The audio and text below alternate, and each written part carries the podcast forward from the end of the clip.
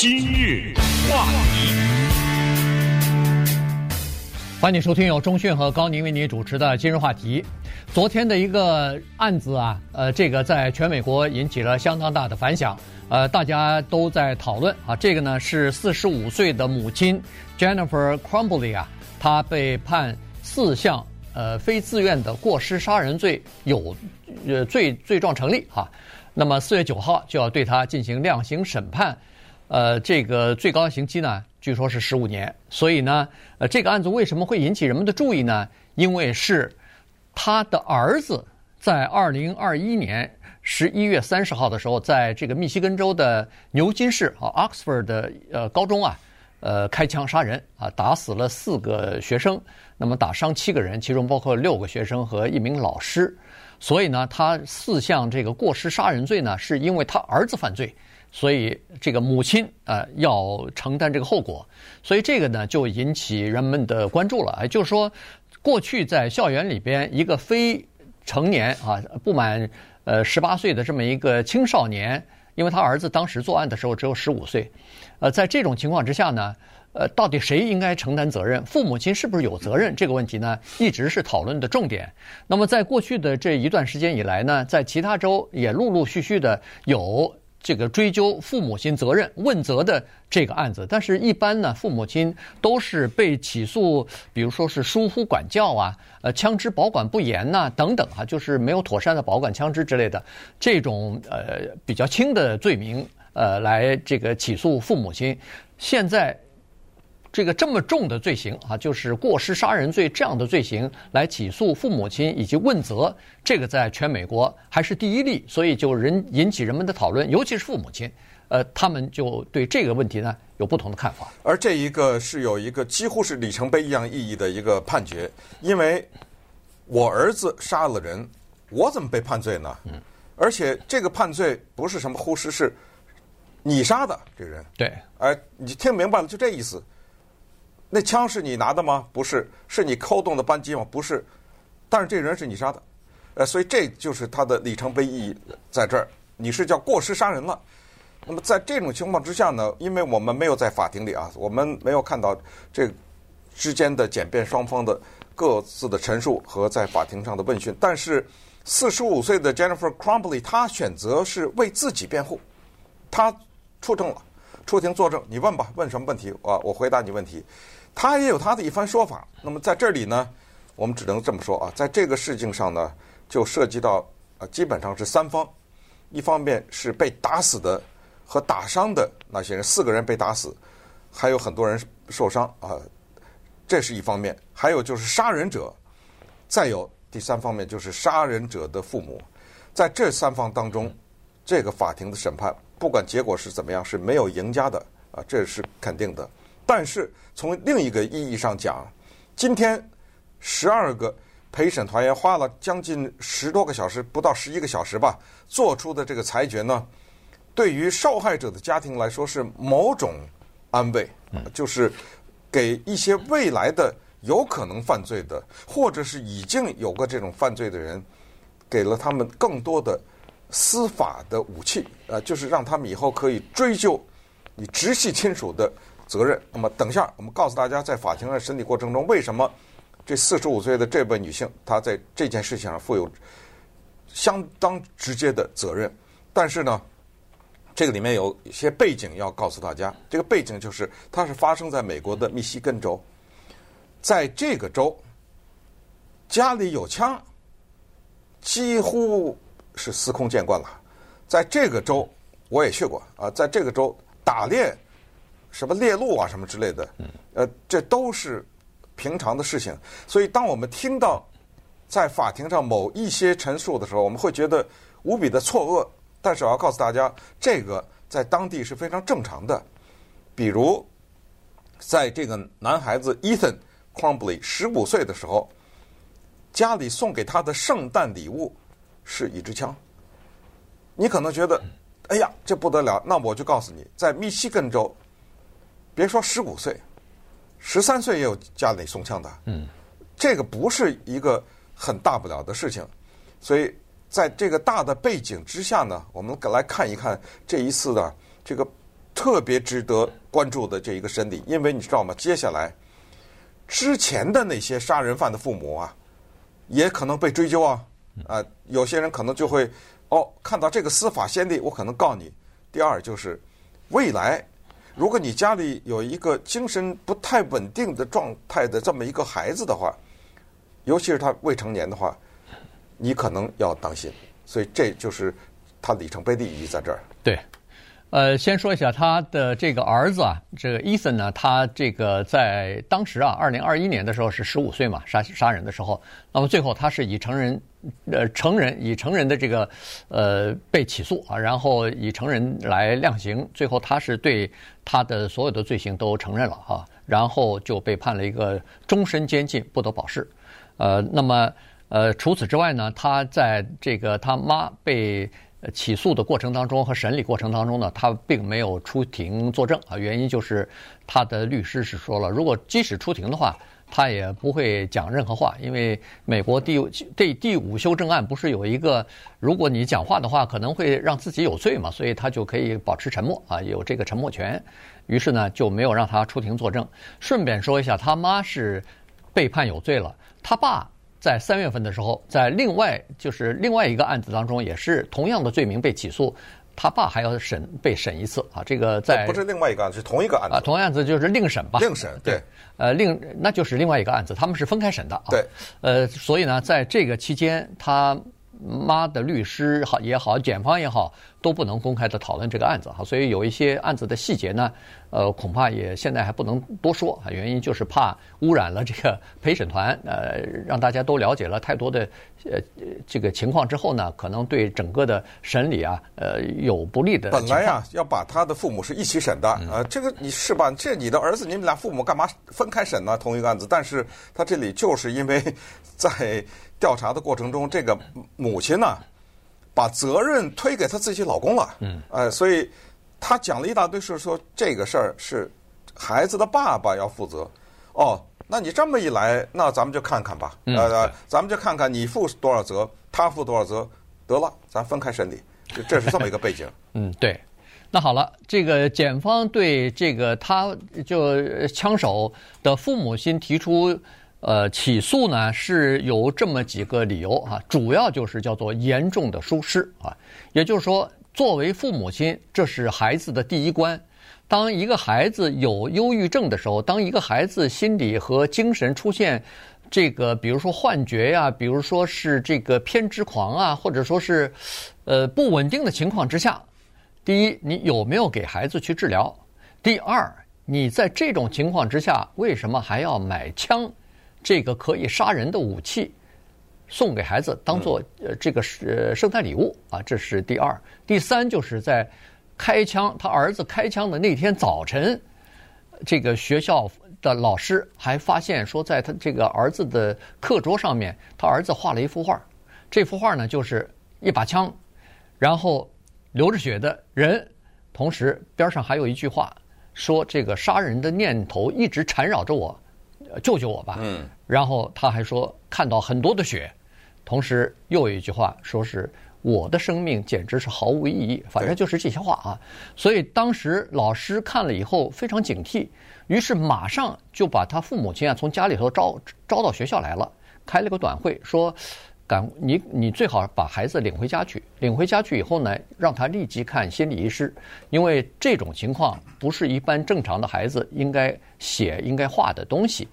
那他父母亲因为那天要上班，所以呢不愿意请假或者是旷工，反反正就是在这种情况之下，就说，呃，反正已经上了一半课了，要不就让他继续待在学校里边，然后呢，我们这个考虑啊，这带他去看医生啊什么的，就没把他领走，但是也没有搜查检查他的背包。没想到那天他就把这把枪啊，对，就藏在自己的书包里、背包里了。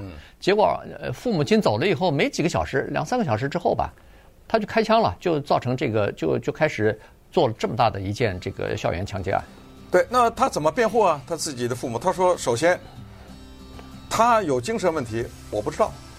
啊，是你这边可以出示手机短讯啊，包括这个孩子说什么家里有鬼啊，他说这孩子说家里有鬼。这是我们家多少年以来的一个玩笑啊，嗯那说了多少年了？这个话是这么说啊，就是孩子呢有大量的手机短信，跟同学的、跟父母的，你看这个言语都挺怪异的哈、嗯，但是你必须得承认，这样的言语呢，在某个年龄的孩子身上是比较普遍的。你说怎么办呢？对啊，他说了一句话，你就把他抓起来，有枪，十二三岁、十一二岁、十四五岁有个枪，在密西根州那是司空见惯，圣诞节送枪是非常常见的一个圣诞礼物，这个也不能构成是犯罪。你说学校开会说让你领回家去，他说了，当时在学校开会的时候，学校是说哦，不过考虑下来，如果把他带回家，可能对他的刺激更大，恨不得造成一种呃怎么着，这孩子呃是怎么了？怎么被领走了？出什么事儿了？那算了吧，还不如就，所以这个就是要很多都是事后诸葛亮，就事后你一旦杀了人，你没杀人啥事没有，你杀了人，咱们就追究这些事儿。那等一会儿咱们再看看这一次的审理啊，检辩双方的策略。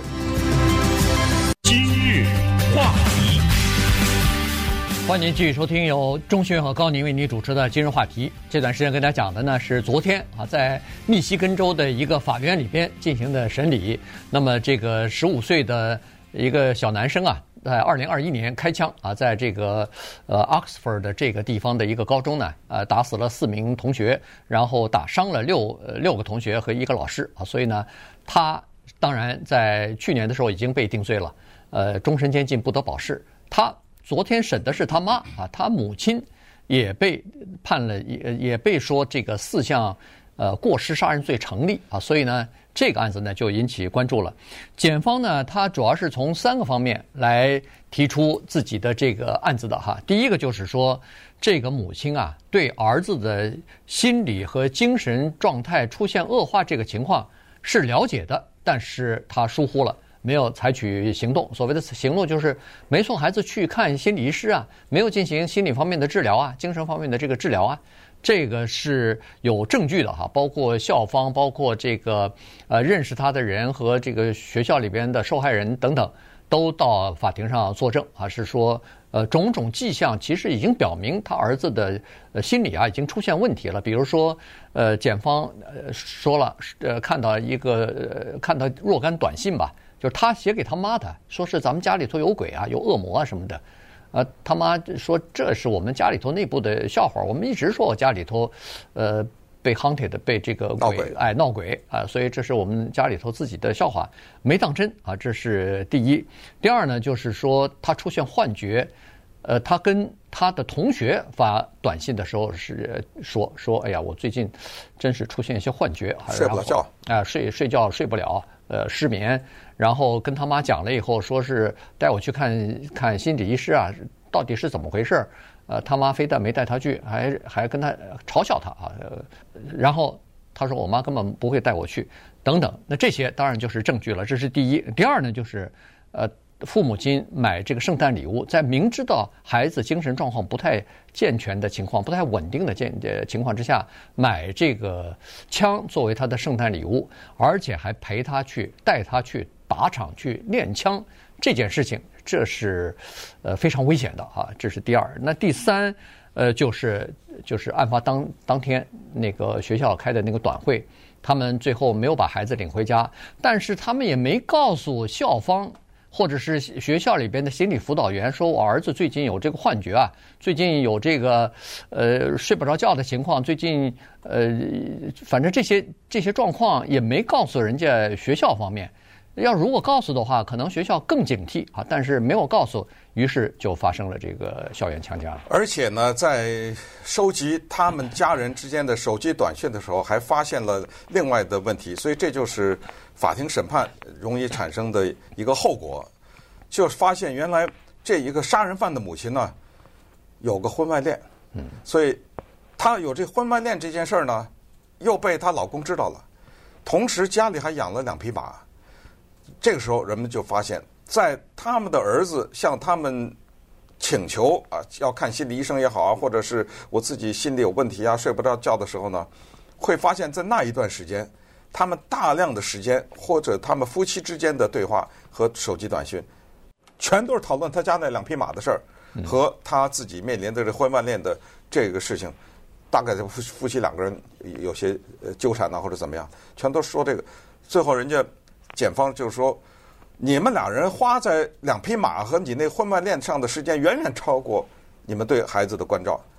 那你说这怎么说呢？嗯，呃，这种事情呃，在法庭上，你谁让你的孩子杀人了呢？这些事儿就都被兜出来了，兜出来以后还成为对你不利的证据。反过来，四十五岁的 Jennifer Crumbley，她在法庭上一边哭一边说：“哎呀，她说了一句话，她说 ‘I've lost everything’，我什么都没了，嗯，倾家荡产了，房子也卖了，马也养不了。你想想，这夫妻俩的辩护还不，这律师费还不不花的他倾家荡产呢？”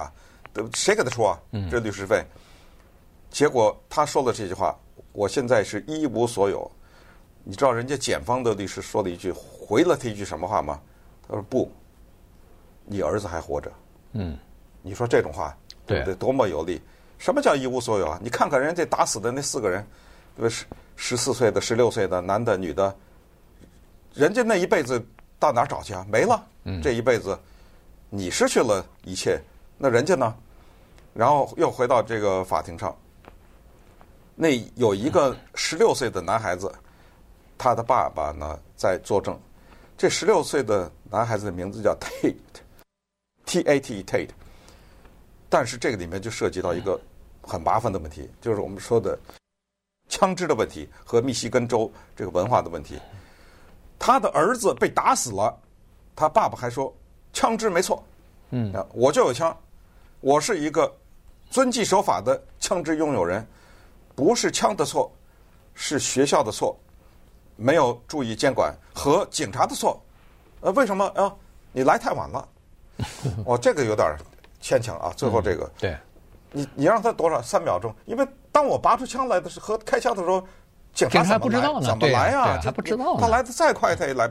但是你就是说，从这一个家里的孩子都被打死了。他还在为枪说话，这一点可以看出来，这个枪支的文化是多么的深入到人们的心里的哈。就是他自己孩子死了，都都说这不是这个问题，是你们学校负责，是你们警方要负责。所以在这种情况之下呢，最后就是审理出来说，那咱们再看一些事情。你看，连这个都说出来了。十一月三十号杀的人，十一月二十七号你妈妈啊，作为妈妈你带他去打靶。还在社交平台上说，今天是妈妈带儿子打枪的日子，对吧？对，他妈妈是最后一次拥有这支枪的成年人。那么接下来就回答这个问题：为什么他的爸爸要另外审理呢？就是十一月二十七号打完枪以后再靶场，这枪放在车的后箱里，得了，这事儿把他爸给扯出来了。嗯，呃，到了家以后呢，他妈是说把子弹拿出来带回家了。但是枪还是锁在呃这个车的后后舱里头。后来他爸回来以后，把枪又带到又拿回家里头去了啊。所以呢，现在他妈是说，在这个他们家里头的分工是他的先生负责保管这个枪，枪支的安全问题是他的先生负责的，跟他没关系。所以这个他就把这个事儿责任啊想推到这个 她老公的身上去啊。所以呢，这个反正还是有待审理吧。那么，呃，另外呢，就是还有一个问题，就是这个他的辩护律师啊，Crumbley，呃，Jennifer Crumbley 的辩护律师，他呢，实际上在这个呃法庭的结辩当中呢，他是打这个父母牌了，他就是打这个十二名陪审团呢，你们都是为人父母的，他就最后说了，说，呃，请求你们判他无罪啊，原因是这样子的，他说没有一个父母是完美的。教养孩子本身就是一个吃力不讨好的事儿，呃，本身就是一个非常麻烦、非常这个烦心，同时又是不可预测的事情。他说：“我问你们一下啊，如果你家里头有一个问题儿童，如果你也是用尽了你认为是所有的这个努力，但是这个孩子他最后的行为，你是不可预测的。”而且也无法控制，哎，也无法控制。你做了你认为是你做的一切，但是最后他仍然有一些呃行为是违法了。那么在这种情况之下，谁来告诉我们父母亲什么时候可以脱责呢？什么时候可以不为儿呃儿女的这个责任责任承担责任呢？那应该是，我想应该是十八岁吧，应该是他成年以后，你就可以不要负责任了。那么在十八岁以前，是不是所有的事情你都得负责任呢？是不是以后很多的父母亲都要站在现在 Jennifer 站的这个证人席上作为被告呢？这个话说的呢有道理，我不是为这杀人的母亲辩护，而是说。如果他儿子没杀人的话，你知道吧？这些话都可以说。这世界上问题儿童多了去了，但是你的父母对于自己孩子的了解和和孩子之间的沟通，这个事情和他后来的行为之间的关系，这个到最后出了事儿就麻烦。有句话说，一个孩子的成长是发生在家庭的饭桌上啊，这话是没错的。就是在他小的时候，四岁、五岁、七岁、八岁、十一二岁的时候，你是跟他怎么沟通的？在饭桌上，当然不一定是在餐桌上面。你对自己的孩子不了解到这个程度，以至于他拿着枪去杀人，你都完全都不知道。这个你要负什么样程度的责任？这个接下来你等着吧。嗯，多少诉讼啊，就会追究那些人的父母，这是一个问题。那么还有就是说。在这个杀人犯家里面产生出来的这么一个孩子，就是有这么一个家庭的背景呢。你这个父母说，你可以说，呃，我们控制不了，我们不知道。但是在未来的审理当中，说我不知道和我控制不了，这个能不能开脱？对吧？对啊，这个都这么说，那怎么能还有再回答你说这个十八岁的问题？